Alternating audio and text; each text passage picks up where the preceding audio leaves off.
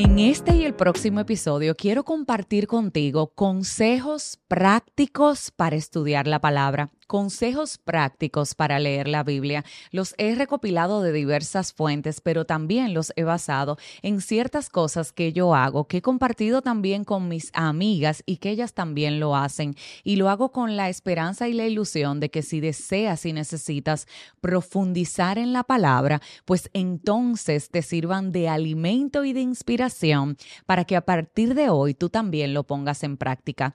Antes de iniciar, sí hay tres cosas fundamentales que tienes que tomar en cuenta antes de sentarte a leer la palabra o estudiarla.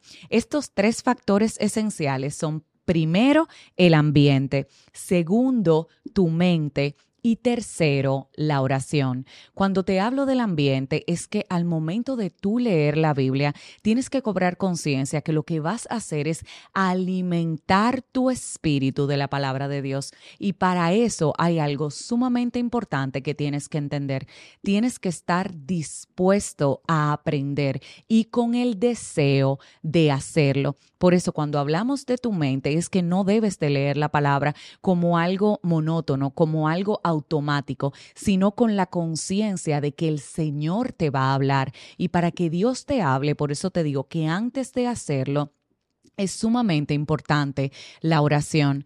Yo te recomiendo, uno, que busques un espacio donde te sientas cómodo. Mira, yo a título personal enciendo hasta velas, pongo música de adoración instrumental. Ese es mi momento más magnífico del día. Me siento en un mueble de la sala y me pongo cómoda. Oye, busca un té, tómate un café, haz que el ambiente sea propicio para tú disfrutar de ese momento.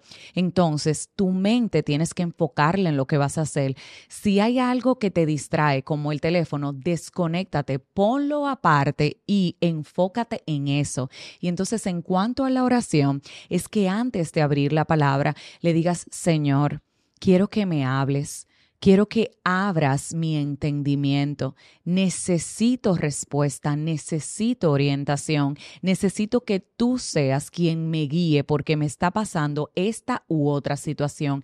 Háblale al Señor, dile qué es lo que te está pasando, cuál es la razón por la que quieres orar y leer la palabra y pídele que su Espíritu Santo te pueda guiar en eso, que, que las palabras broten y tu entendimiento se abra para poder orar la Biblia correctamente. Entonces, dicho esto, dentro de los consejos que quiero compartir contigo es este, el segundo.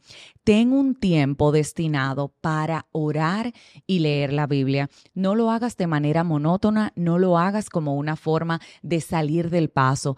Inclúyelo en tu rutina diaria, ya sean cinco minutos para empezar, que luego vas a ir aumentándolo a 10, a 15, a 20, como desees.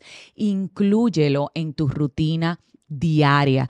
Di todos los días cuando me levante voy a destinar cinco minutos aquí en la cama para leer la palabra o en la noche antes de acostarme o en la hora de almuerzo con mi familia o ya sea sola, destina un tiempo específico y también prográmate para que ese tiempo vaya aumentando. Te vas a ir dando cuenta que mientras más lees la palabra, más te vas enamorando de las respuestas que Dios te va dando y eso te va a llevar a que esos cinco minutos sin darte cuenta se conviertan en un tiempo mucho más extendido. Y el tercer consejo con el que concluimos este episodio es ten una Biblia que tenga ayudas de estudio. ¿A qué me refiero con esta? Este, por ejemplo, es la Biblia que yo utilizo y si te fijas, es una Biblia, es la nueva versión internacional, pero es exclusivamente una Biblia para nosotras las mujeres. Y esta Biblia tiene oraciones y ayudas de estudio. ¿Qué significa eso?